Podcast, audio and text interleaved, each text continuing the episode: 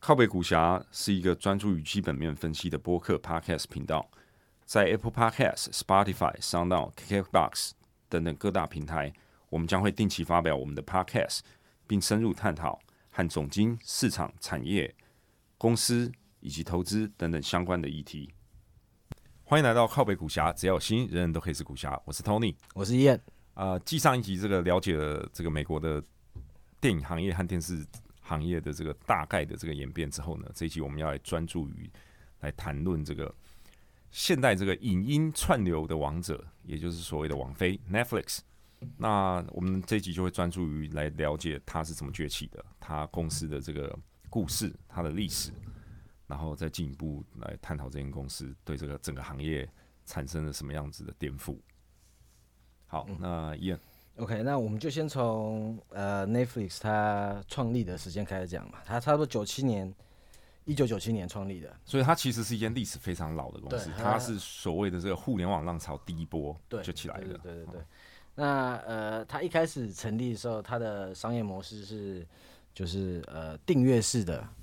然后你就是你每个月固定付它十几块钱，然后呃。你在他的网站上可以选你想要看的 DVD，然后他会有一个清单嘛，你就可以排出你想要看什么 DVD，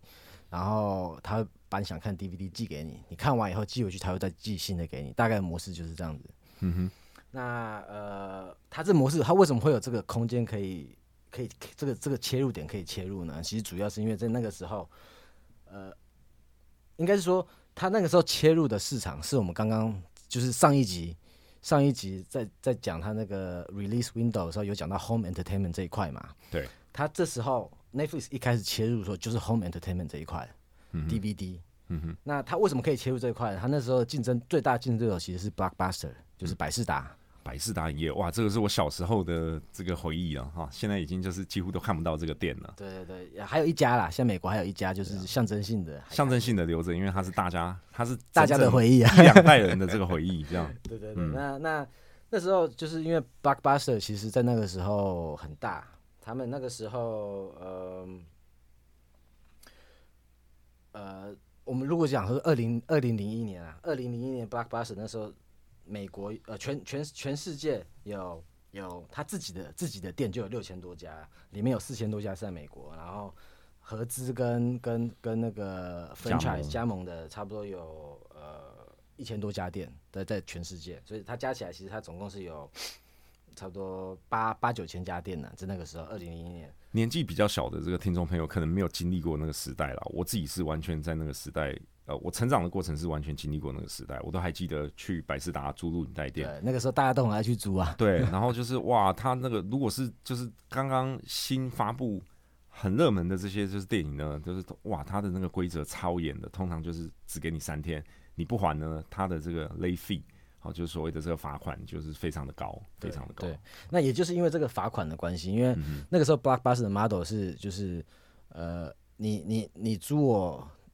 看的时间很短，对。然后你如果你迟到的话，你要付很多钱来来来做这个罚款。有时候付的钱可能就是你可以买一个 DVD 的钱的，嗯哼，十几二十块钱美金这种或加币这种。对啊，我就记得那时候常常就是一被罚就是就是好像十九块还还二十块。所以所以所以就是因为这样，所以他们这个订阅式的有商机，就是其实呃 CEO 他们那时候 CEO 就是也是现在的 CEO 就 Reed 呃 Reed Hastings，他就是看到这个商，他觉得说这个对。从消费者的角度来讲，不是最好用来看片的一个商业模式，所以他就是用了这个订阅式的模式，它是依照这个这个起来的。那给大家一个 idea，就是在二零零一年 Blockbuster 还是巅峰的时候，这个是 Home Entertainment 的这个产业有多大？OK，在二零我刚刚讲二零零一年，它 Blockbuster 全世界差不多八九千家店嘛，它那它那一年的营收差不多是呃五十二亿美金，然后税前。呃，税前跟那个利息前的嗯收入是差不多嗯呃一亿七千五百万左右。OK，那那那这个时候，Home Entertainment 二零零一年 Home Entertainment 整个市场差不多两百二十亿美金。那两百二十亿美金里面有差不多两百亿美金是 DVD 跟 VHS，也就是录影带。对，那呃。这个这个数字到零五年差不多成长了到整个 home entertainment 从两百二十成长到两百八十，是有在成长的。嗯哼，但是然后 DVD 跟跟录影带也是有在成长，就是差不多他们占了差不多两百两百七十亿左右。那好，有有个好玩的小故事，就是 Netflix 它其实在两千年的时候，它有有有有找过 Blockbuster 那时候的 CEO 叫呃 Antioco，然后他那时候是 approach 他们是想要他花五千万把 Netflix 买下来，他那时候 proposal 是。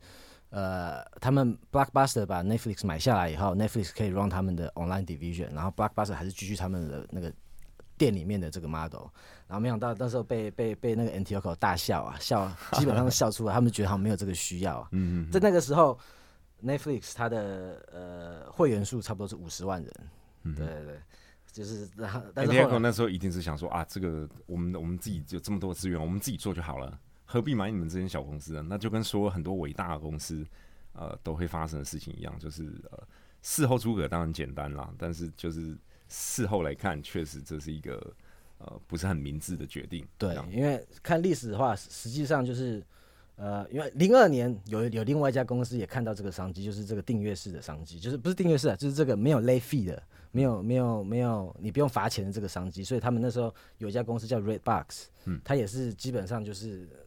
它它是它它它的 delivery 是用呃贩卖机的模式，等于你去贩卖机，我记得这间公司啊，在可以拿北美地区很多的这个大卖场，哦，对对，对沃尔玛啊或什么外面它都会有这红色的这个贩卖机，然后你去点就可以从那边，它在里面有 DVD 出来，你从从那边拿，从那边还呢、对，那它也是 vendor 的模式，自动贩卖机，它主打也是没有没有 late fees，然后它其实它那阵子也成长很快，所以这个证明重点是就是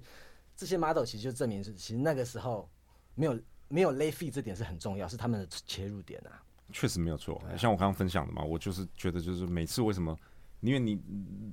人的生活中有很多杂事啊，可能今天忘了还，哇，明天就被罚二十块，比我当初租他的钱还要贵。这个就是身为消费者，我心里没有办法对啊，对承受。啊，是，对，所以到到了大概实际上 Blockbuster 的数字差不多是零三年、零四年是顶端，它是到顶端的时候，呃，营业额差不多五百呃五十九亿美金，然后税前利润呃税前跟呃利息前的嗯、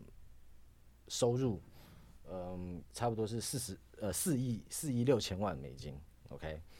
呃，它全全球店也差不多八九千家店啊，然后但是它从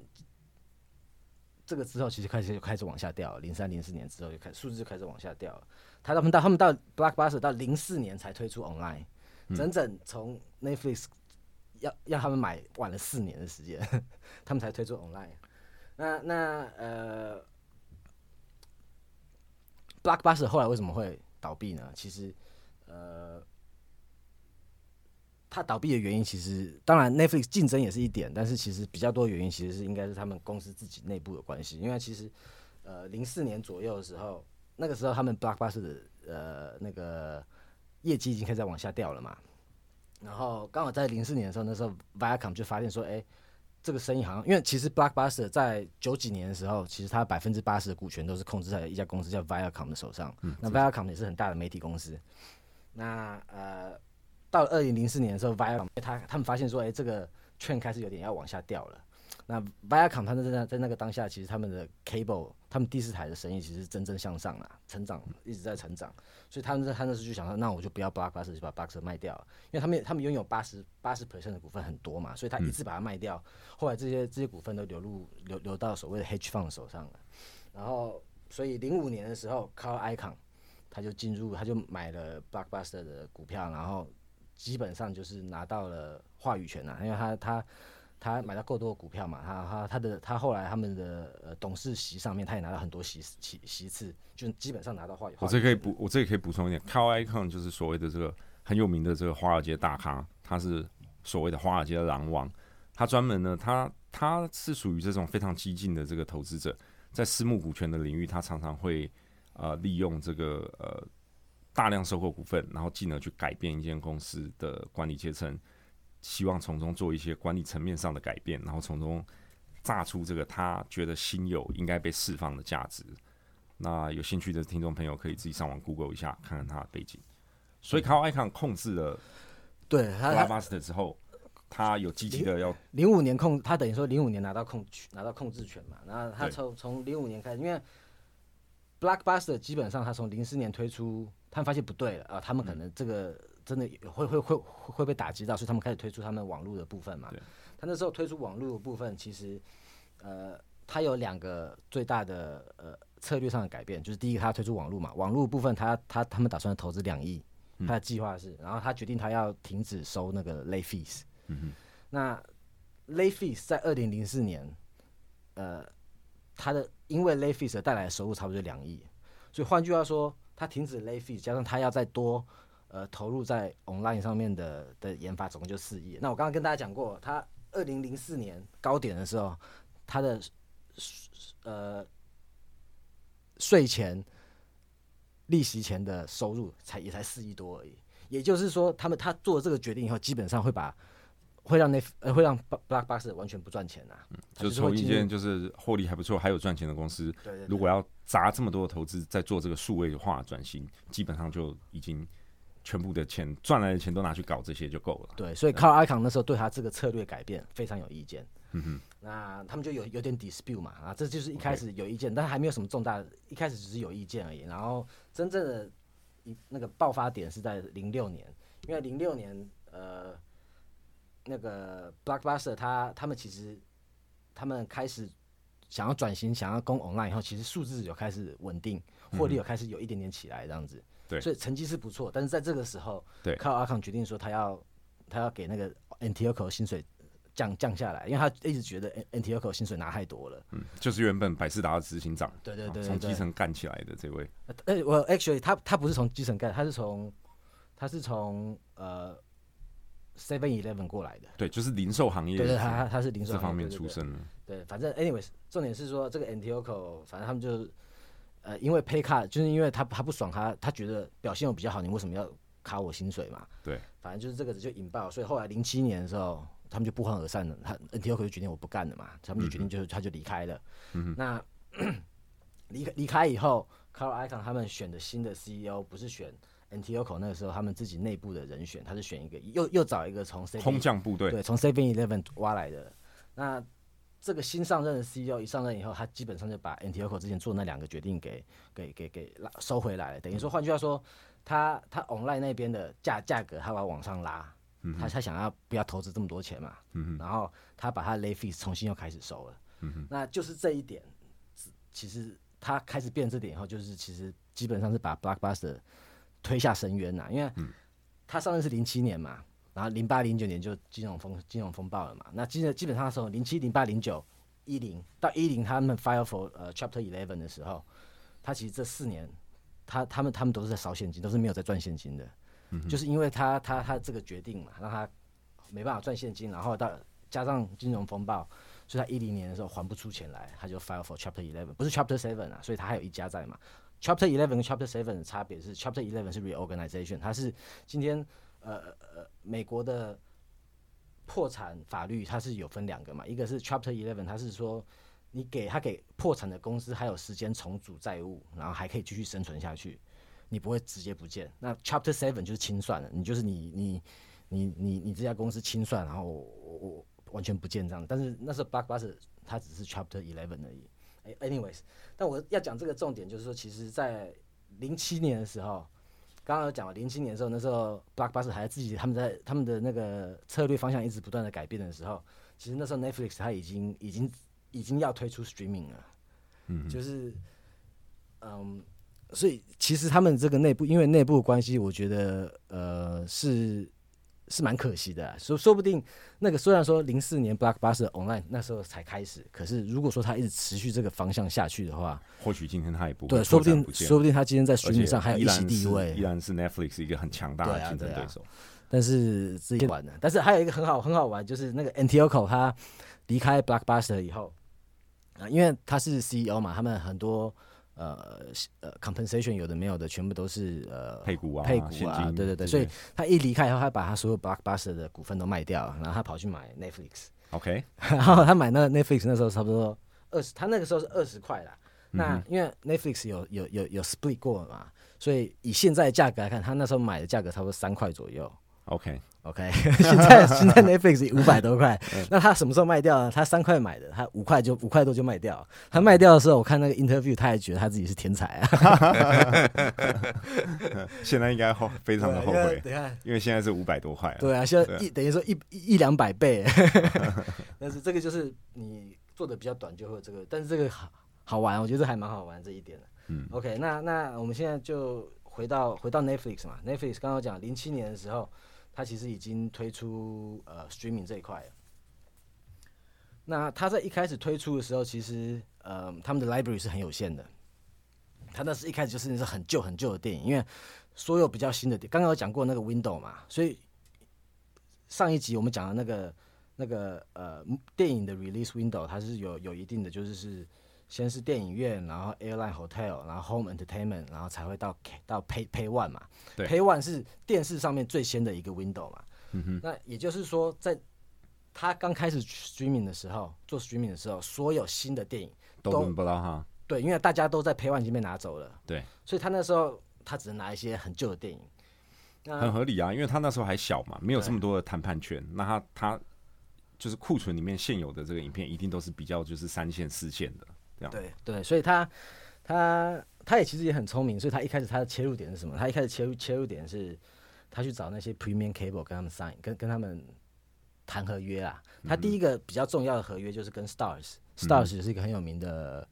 台湾也有嘛，好像卫卫视卫视电影台卫视系列的卫星电视系统。对对对对，反正他就是跟这个美国这个这个 premium cable 谈 deal 嘛，谈谈零八年他们谈了一个三年的 deal。然后就是他都可以，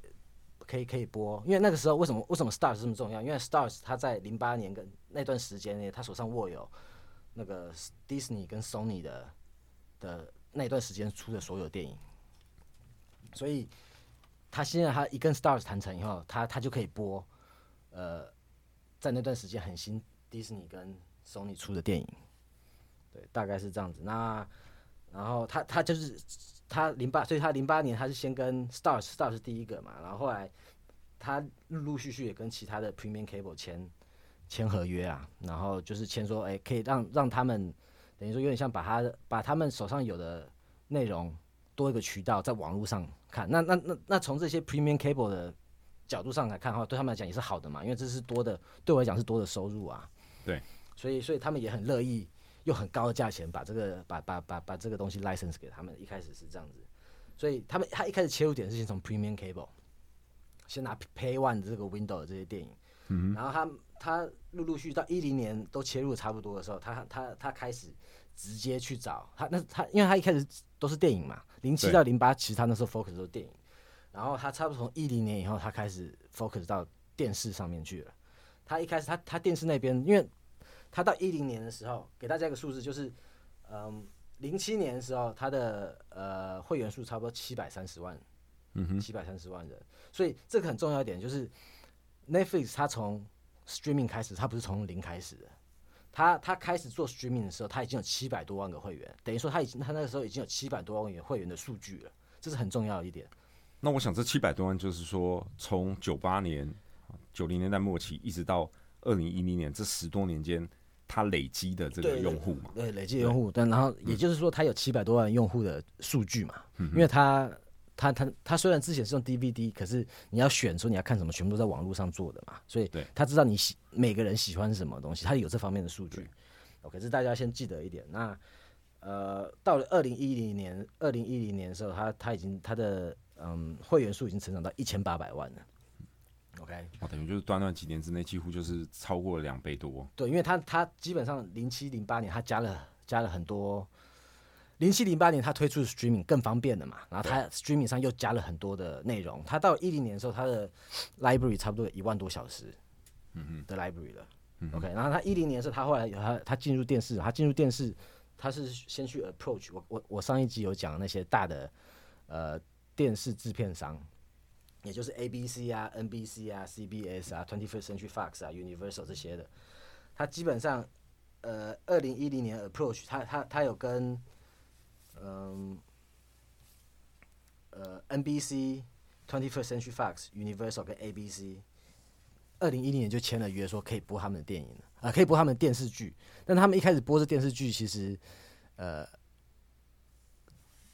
是是是有有一个 caveat，也就是说是说就是呃他们那个时候拿到的播放权没办法跟最新的当天同跟跟在电视上同步看，他们他们一定都会晚几天，因为这这些这些电视商他们要 protect 他们自己的 interest 嘛，他们想说对他们一定就想说我不能跟你 Premium 首播的时候是只有我，对对他可能下个礼拜该你放这样对。对对，但是因为那个时候 Netflix 还没那么大嘛，他也只能接受了。那、嗯那在二零一零年啊，他们他有的电影，OK，已经占了那一年的 box office 的百分之四十六了。所以其实已经蛮多电影了。嗯 OK，那给大家另外一个数字比较一下，像 HBO，HBO 其实它就是个 Premium Cable，嘛还有很多新的电影嘛。对。HBO 在那一年，它有它那一年新的电影的差不多占是百分之四十六，也就是话说，在二零二零一零年新的电影的数数数量，Netflix 上面已经跟 HBO 已经差不多了。嗯哼，对那嗯，二零一一年后，现在后来就是他已经开始 focus 在 streaming，基本上二零一零年到二零二二零一二年左右的时间，Netflix 花了很多时间在把它的呃 DVD member convert 到 streaming member，那这中间就是呃等于说他花了差不多两年时间在搞这个啦，所以从一二年开始才会才他才单独单独分开来说，因为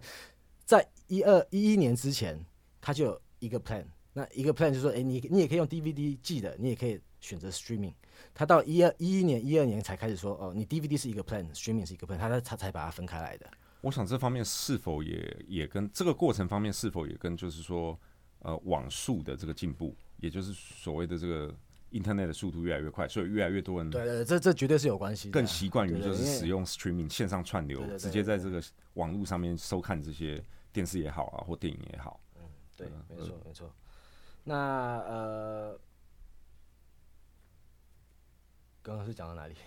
刚讲到就是二零一零到一二这个，哦哦，年代嘛所以 OK，所以所以现在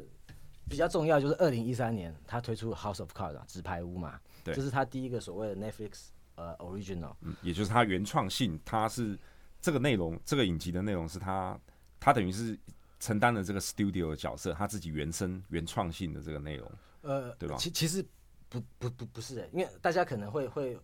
大家一定知道 Netflix original 是什么，但是嗯大家可能会 confuse 说 Netflix original 其实不是全部都是 Netflix 自己做的。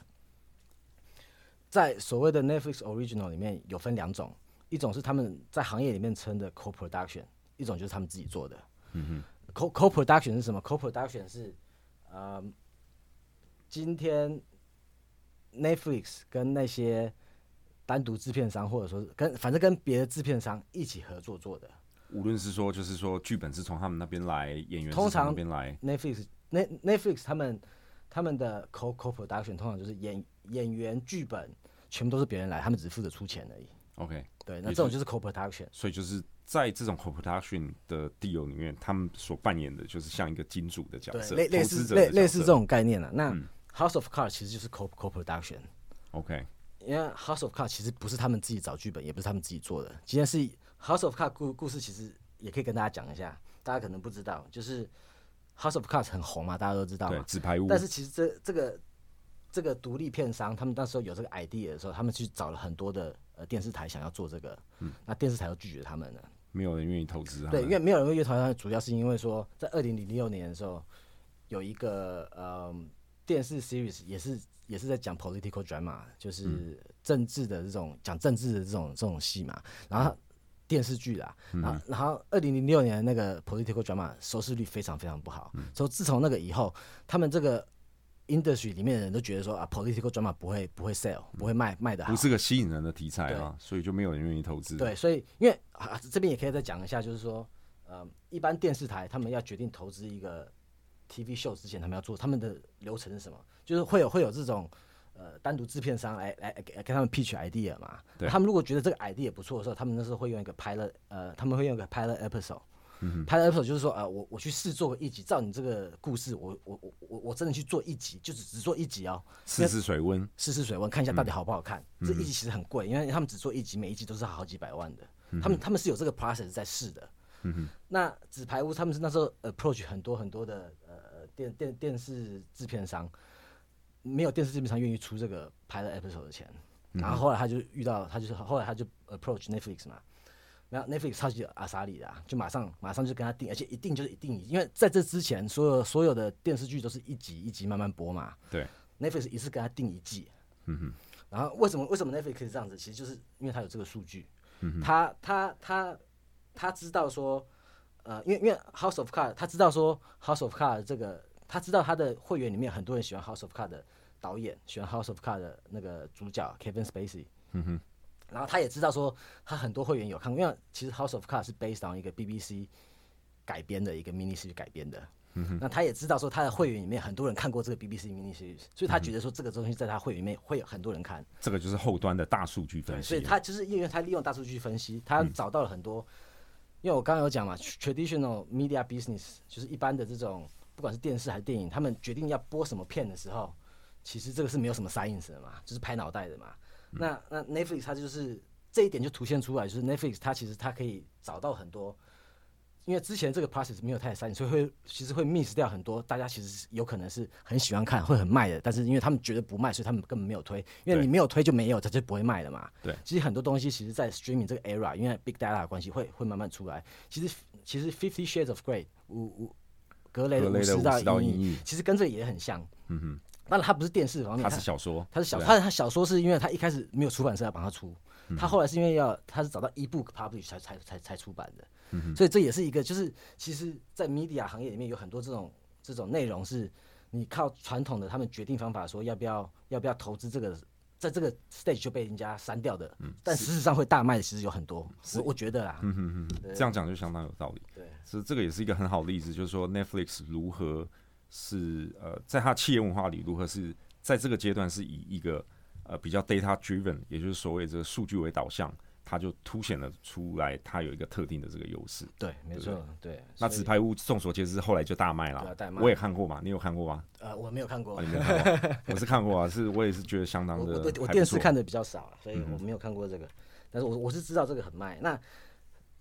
再给大家另外一个数据，就是因为其实像在现在在美国收视率，任何电视收视率，嗯哼，Nel Nelson 有 rating 嘛？对其实那种二或三，其实就二或三是什么意思？因为美国差不多有有差不多一亿个呃家庭有电视嘛，对，Nel Nelson rating 的二或三，意思就是说有总共有两两 percent 或三 percent 的家庭有在看你这个东西。换句话说，就是简单来讲，就是美国现在 given 平均起来，所有电视剧收视率通常就是呃两百万、三百万的呃呃家庭会在看，是大概这种概念。OK，House of Cards 在二零一三年的时候，他们那时候推出的时候，其实其实就是好几百万人，前面就是他们收视率其实就已经跟第四台差不多了。嗯哼，所以这只是给大家给大家一个了解，就是说 Netflix 他们那时候在二零一三年的时候的 scale，其实一个 Netflix scale 就已经跟整个 Pay TV 的 scale 差不多了。对，而且必须就是呃 pay attention 的，就这里所谓的这个 scale，这个是 national wise，哦是美国全国的。这也是另外一点，就是呃，嗯，Netflix scale 是全国的。那现在如果你去看媒体行业，我们你不管说是看电影制片商还是电视制片商好了，所有的人都是都不是都都不是全国性的，他们都是区域性的。如果你看电影的话，电影他们其实他们的市场就是分很简单，他们分美国跟全国，美国跟全球啦，等于美国跟其他地方嘛，美国跟海外市场，对他们只是这样分而已，就是呃，海外市场他们就要经过再经过一个中间人在卖嘛，电影就是这样子，嗯哼，电视其实也是，这么多媒体公司里面，现在唯一呃算是全球的媒体公司，其实就只有 Discovery 而已，嗯哼，其他都不算啊。那那 Disney 它最近做了 restructuring，开始可以面面慢慢比较像，可是他们都很晚啊。其实这个 scale 跟跟跟呃 Netflix 的 scale 比起来，其实真的是差很多。OK，这是一点啊。我们我先继续讲下去好了。啊、所以刚刚是讲到纸牌屋二零一三年嘛，对，然后说 OK，然后继续讲下去。所以呃，策略上呢，切入点一开始先来 recap 一下。零七年他一开始先用电影切入，然后一零年转到电视，他先跟人家 license 东西嘛，对，然后一三年开始开始开始呃制作内容，有这种 co co production，、co-production 就是你你讲说 Netflix 有第一个 original series，然后呃，他从这边开始，他其实从一开从差不多从这个时间开始，他的 focus 开始就进入制作电视这部分了。他从那那时候开始就做了很多电视，然后因为他一五年，他差不多是一五年进入全球市场，他其实一零年开始进入像加拿大、呃呃拉丁美洲一些一些他觉得比较比较，他他一零年到一五年差不多进入了，呃，他他其实进他一零年开始他就进入全球市场了，只是他一五年是一次性的把很多全球市场开始 roll out 这样子，所以一五年是是是最大的进入了。我们先从一一五年开始讲，他等于说他一五年真的算是一个全球公司的，OK，那那。他一六年开始，因为他其实他一开始他进入电视剧的时候，他在做的是什么？他做的是 premium premium scripted content，也就是呃优质的有剧本的呃内容嘛，这是他前面 focus 的地方。但是他其实他到一一六年后面，他的电视的 focus 开始转到 unscripted。所谓 unscripted 就是包括像纪录片啊。呃，真人秀啊，game show 啊，这种东西，任何没有剧本的东西都算这部分嘛。所以我不知道大家知不知道，其实一六年以后，Netflix 有推出好几个蛮有名的纪录片，像是有一个什么什么的 Party Never Happened Fire，嗯哼，然后反正 anyway，其实它也有很多纪录片。我我我我自己如果我有看 Netflix，我其实我是纪录片纪录片看的比电视剧多一点啊，所以我我我自己知道它是其实真的蛮蛮多剧纪录片的。那他他们的重点其实就是他为什么他他一六年会开始 focus 在这里，因为他其实他其实他发现说。你今天你要保留住，嗯，你的你的订阅者，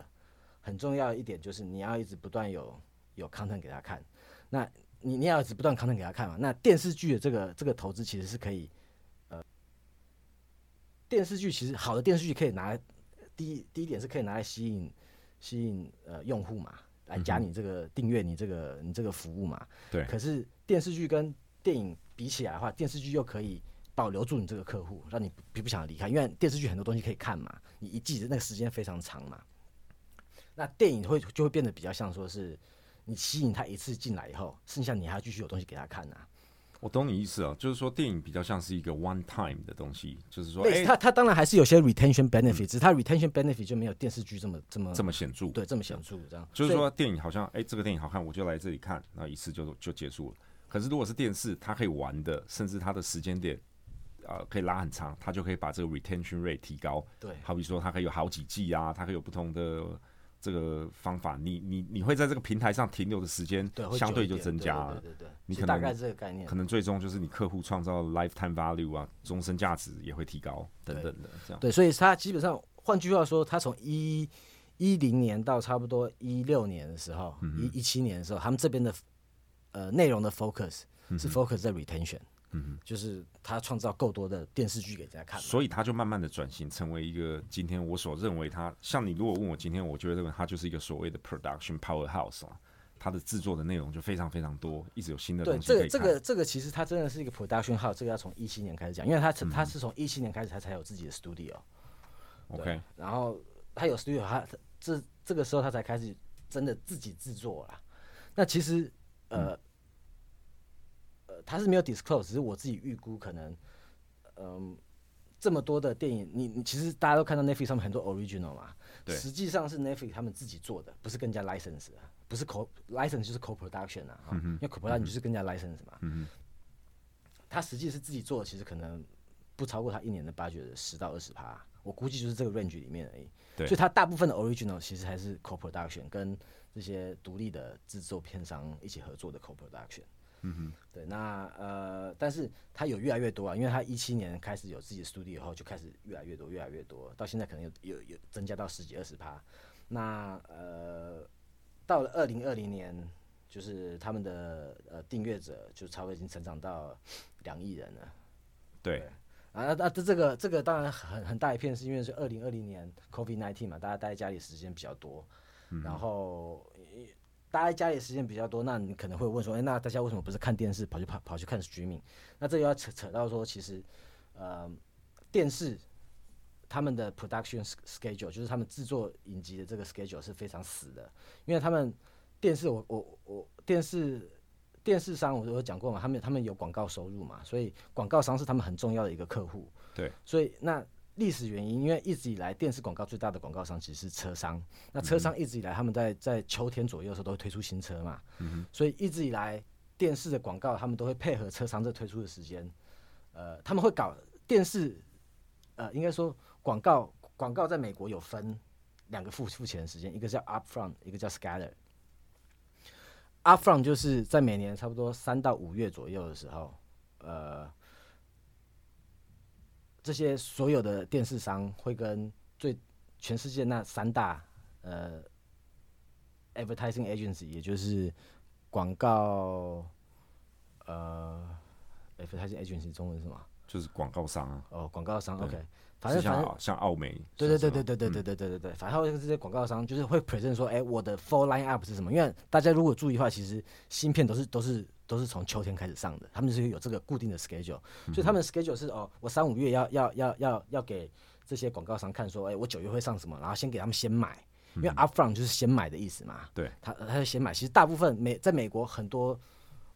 超过一半的 advertising budget 在 upfront 以后就就就就 allocate 了，然后剩下的就是你在比 scatter scatter 就是在你比较接近你实际快要接近你播放时间你再买，嗯哼，对，这那价钱就会不一样嘛，因为你先买的话你可能会比较便宜啊，在比较接近买的时候会比较贵，对对，但是他们大概是有这个那那因为。因为他们有这个 schedule，所以他们的 production schedule 其实就变成说，他们几乎就是他们把他们会把会把他们 schedule 弄成说，他们是要配合配合这个 upfront 的东西嘛，所以他们几乎所有的制作都是挤在说年初啊。那那那刚好遇上 COVID nineteen，他们制作全部都停摆了，所以其实，在二零二零年，美国电视没有什么新的，没有什么不是新的，就没有什么新的电视可以看，都是旧的啦，因为。因为因为疫情的关系嘛，他们制片的过程要停止啊。那 Netflix 不是 Netflix，他们没有一个死的 schedule，他们其实他们是一一整年其实一直都有都有内容在制作，所以他们二零二零年当别人没有内容的时候，他有很多新的内容，所以这个也造成了就是说为什么很多人不看电视跑去看 Netflix，造成说 Netflix 它二零二零年成长突然变很快，但是我相信这个只是一时性的啦，就是就是疫情回去以后，它的那个成长速度应该会回来，但是这些也是为什么他们突然二零二零年突然成长很多的原因。了解，等于就是说，二零二年是一个非常特特别的一年啊，它反而对 Netflix 是一个非常好的时机。对，这样，因为这个 pandemic 的关系，它造成爆炸性的增长。但之后呢，等到大家生活恢复常态，它成长就不可能都像去年这么快，就对了。对对对，那那反正那 Netflix 的它的它的呃整个历史啊，它的这个行业切入点大概就先讲到这边。那先这边开始，我大家跟大家就是做一个我一个简单的分析，就是 Netflix 它跟呃上上一集有讲那些传统的片商啊，或者说是电电视公司有什么不一样啊？我我我我现在开始讲这个好了，因为从这个我觉得从一个大家应该都知道有听过四 P 吧，就是 Product、Place、呃 Promotion 跟 Price。对，来就是行销的四 P。对我从行销这四 P 来跟大家讲，因为其实呃，我我我是觉得这个这个 framework 很 relevant 啊，就是非常有关系。所以我们如果从这四 P 的角度，我们先讲 Prada，OK，、我们讲说不管是电影还是电视，第一个问题就是呃，Prada 是说你你这个东西怎么做的嘛？OK，电影怎么怎么怎么怎么怎么怎么做的？对做电影的本身，Netflix 跟传统片商没什么差别，但是他们 incentive 有差嘛？我上我我上一集也有讲，传统片商他们会使用 participation 跟 residual。嗯那 Netflix Netflix 它的 model 基本上就是 buy out，也就是说，今天跟 Netflix 合作的片商，呃，平常平常是说哦，我我我我 party，假设我我是 participate，我是参与做制作这个电视的话，那是不是这个电视这边，我上次有讲嘛，电视这边赚钱我要分嘛，对不对？对那 Netflix model 就是 OK，我现在我不跟你分了，我前面多给你一点，后面赚钱都是我的事情，都不关你们大家的事情啊。他的 buy out model 就是这样子，所以所以呃，那问题是为什么 Netflix 可以这样做呢？那呃为什么传统传传统的片商跟电视台没办法这样做呢？很大原因就是到他们的 scale 跟他们的 place，也就是 distribution 很有关系。因为那传传统片商会会会用 participation 跟 re residual 的这个 model，是因为说他们不知道什么会卖，嗯，所以他他们等于说有点像说把这个风险分散给 creative team 嘛，对，他们的概念就是这样子。之后如果赚钱，你再多分点。啊啊啊！如果没赚钱的话，我就我我就不用不用给你嘛，这是两面的事情。对，那就是因为他们才才上来，可是因为 Netflix 他们有 data，他们有这个数据，他们有很多很多呃订阅者，他知道他们使用习惯，他们喜欢看什么，所以 Netflix 他他不用去猜说什么东西会卖啊，他知道那那他既然知道是东这个东西会卖的话，他就不用跟 creative team share 了嘛。对所以这个 model 是这个 model 是直到说这些大的片商或电电视商，他们有很大的数据以外，呃，有很大的数据以前，这这个 model 我觉得，呃，Netflix 它的 bio model 很很难会被会会去被这些传统片商或电视公司给 copy 啊。嗯，他们做不到啦，简单一点，因为他们没有这个数据嘛，只知道他们有这个数据以前，他们做不到。那，嗯，还有就是说，Prada 你也还还可以还可以想还可以来讨论说，之前有讲过嘛，他们怎么怎么决定说要上什么片，要录什么，要要拍什么片嘛？那传传统的片商就是，反正拍拍脑基本上就是拍脑袋决定，哎，但是但是 Netflix 它是用数据去决定，所以。从 Prada 这部分看起来，Netflix 是完胜啊，你可以这样讲，OK？那我们刚才大概有带过，大概有讲过 place 啊，place 就是你的你你你在哪里，呃呃，你的渠道是什么？那那那呃，这个就不讲，因为因为这个我现在就不特别讲，因为上一集其实就讲过，呃，电影或电视他们在不同 window 有不同的渠道嘛，这上集其实就有讲过了。那 Netflix 渠道就是很简单，它就是网络上嘛。我感觉 Netflix 透过这个网络渠道，相对于传统的这个呃传统行业传统的做法，就是价值链拉比较长来讲，他们其实相对有一个很大的优势，就是它的灵活性就变高了嘛。对，啊，对他们灵活性会变很高。然后，然后另外再讲最后一个，还还还有就是从 price 价格这个角度来来来比一下。嗯哼。呃，因为我们刚刚有讲到说，就是不管是电视还是电影，都是他们都是有有有有 stagger，就是他们的 release window 会分开来嘛。对。那呃，我也想问你，你你你你猜猜看，为什么他们要这样做？一定是就是有不同，在不同的阶段，是不是有不同的这个利益要满足？对，其实这这这个东西就是要要回到一个经济学的东西，就是呃。不管是书、电影、电视这种东西，是所谓的 experience goods，也就是呃体验性产品，中文叫体验性产品，可以这样讲。那 experience goods 其实有三种特性嘛。第一种就是你制造这个制造这个产品的固定成本远远高过于你你这个产品的 marginal cost，这是第一个课。也就是说，我今天。我要制作这个产品要花很多钱，但是我要再多做一个多做一个 unit 的这个产品花很少钱。话就是以电影的成电影电影的的的的情况来看，就是说我要拍一个电影很很花钱，可是我要我要让多一个人看到我这电影，不用花什么钱。也就是边际的传递的这个成本会大幅的这个降低。对，marginal cost 比你的 fixed cost 低很多，这是第一个。然后第二个特性就是，嗯，每个人对这个东西的。心里面的价值是不一样的。就打比方好，一个电影对你的价值跟对我的价值可能不一样。你可能愿意花十块，我可能愿意花八块。嗯，取决于说你今天你多想看这个电影嘛。嗯，这个价值是每个人是不一样的。然后最后一个特性就是，这种他们通常就是你你你可能要去看过，大概知道他讲什么，你才才你才能知道说，哎，你你要你要付多少钱。嗯，这这三个是是是这个所谓 experience goods 的特性。那其实经济学上就有个理论说，你如果说呃，公司要卖 experience goods，然后你如果要 maximize profit 的话，你要做个事情叫做 price discrimination，这你应该知道吧？你有听过吧？对不对？有听过。对，那 price discrimination 的中文我有特别去查一下，叫做差别取价，这大家有兴趣也可以去研究一下。那所以实际上那个电影跟电视他们这个这个 release window 这样 stagger，就是因为说他要做 price discrimination。嗯。我我再给的，其实不是只有电影有在做 price，不是只有电影有在做差别取价，像书也有在做差别取价。因为书通常书的，他们一开始会先推推出一个精装嘛，精装是最快的。对。然后你要你要 paperback 那种的话，就是要过一阵子才会出。这其实也是 price discrimination 嘛，因为他他他就是说，你想要看的人就要先付比较贵的钱买精装，那你没有那么想看的人，就就就去买那种比较便宜的 paperback。嗯，paperback 就是说一般就是瓶装。对，瓶装，对对对。那或者说是还有说什么啊？像看你看电影也有很多 price discrimination 啊，因为像说看电影不是有老人票、小孩票吗？那你大家有没有想过为什么老人票、小孩票比较便宜？嗯，呃，会比较便宜，就是因为说电影院知道老人跟小孩的经济能力比较不好。嗯哼，那你如果你价钱设太高的话，老人小孩就不去看了嘛。那因为它增加你你去看电影院并没有增加什么成本啊，所以 instead of 呃，没有你这个客户，他还不如收一个比较便宜的钱，那你这个客户还会来。这其实就是 price discrimination。嗯哼，对。那反正所有的 experience goods 都大部分都是用这样的 price 啊，OK，我的重点是这样。那但是 Netflix 不是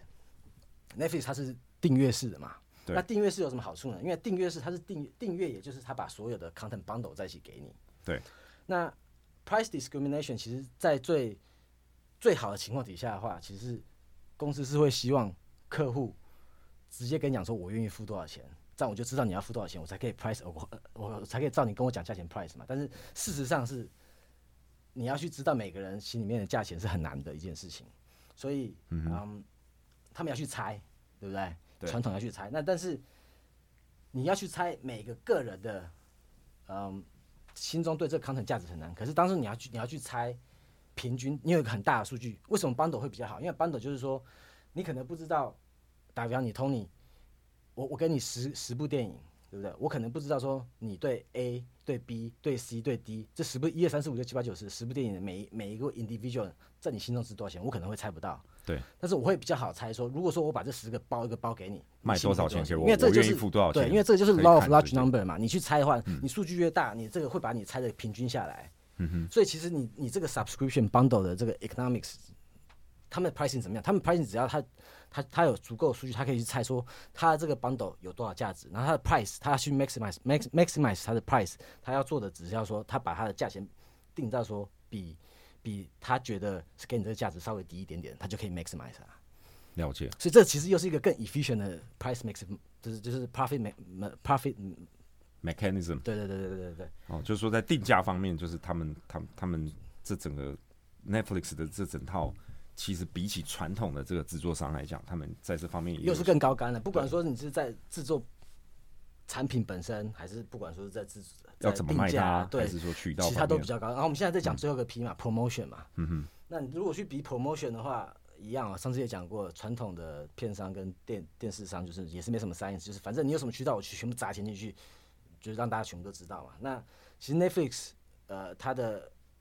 我们我们以电影来讲，好，传统来讲，如果说一个电影的制作成本是差不多一亿，通常电影商都会花一亿或超过一亿的钱去推这个电影啊，这是他们这个 industry 差不多也就是说，它的行销预算就已经跟制作对相当于原本的制作费用对，因为这其实也是合理嘛。如果想想你你有个好的片，如果没有人知道你有好的片的话，那其实也没有用嘛。这重要性其实应该是一半一半的，所以他这样做其实是合理的。对对，那那那是因为历史他们有这些科技嘛，但是 Netflix 它现在因为它它其实它是一个平台。它有很多数据，它有很多 recommendation system，然后它有好的 UI，它它 UI 它有 front page 可以，它可以用 front page 让你知道它有什么，它可以用 personal recommendation 让你知道什么，它可以用 social media 让你知道什么，对？它有很多嘛，它有很多 campaign，像他们很红的 Stranger Things，他们的 marketing campaign，它还有跟 Epic 合作那种 Stranger Game 的游戏，还有跟可口可乐出 Stranger Game 的，就是这种它可以带带话题的东西，这是 Netflix 比较 focus 的地方。Stranger Thing 就是怪奇物语，我也看过，超喜欢的。你超喜欢的，嗯我是看不懂，我看了差不多十分钟我就不想看了。我觉得我觉得就是哇，那一定就是可以满足好多人的 fantasy，我觉得非常好看。对，anyways，反正我的重点就是从这四个角度来看，你可以看得出来为什么 Netflix 它的 business model 是完全是比就是完胜，跟跟传统的电影商或者是电视商比起来，它是完胜的啦。了解，那也难怪就是他这么的强大，今天会成为这个数位串流影音的王者。对啊，那还有什么要补充吗？今天差不多，OK，好，那我们这一集就聊到这里，谢谢大家的收听。那我们下一集继续呢，会来探讨这个 Netflix 的 valuation，我们会对它整体的企业进行一个估值。好，那今天就先谈到这儿，拜拜。拜拜。如果喜欢我们的频道，请分享，并可以到 FB follow 我们靠背股侠的粉丝专业，期待在上面跟大家进行更多的互动。如果您是使用 Apple Podcast 收听的话呢，也请留给我们五星的评价，谢谢大家。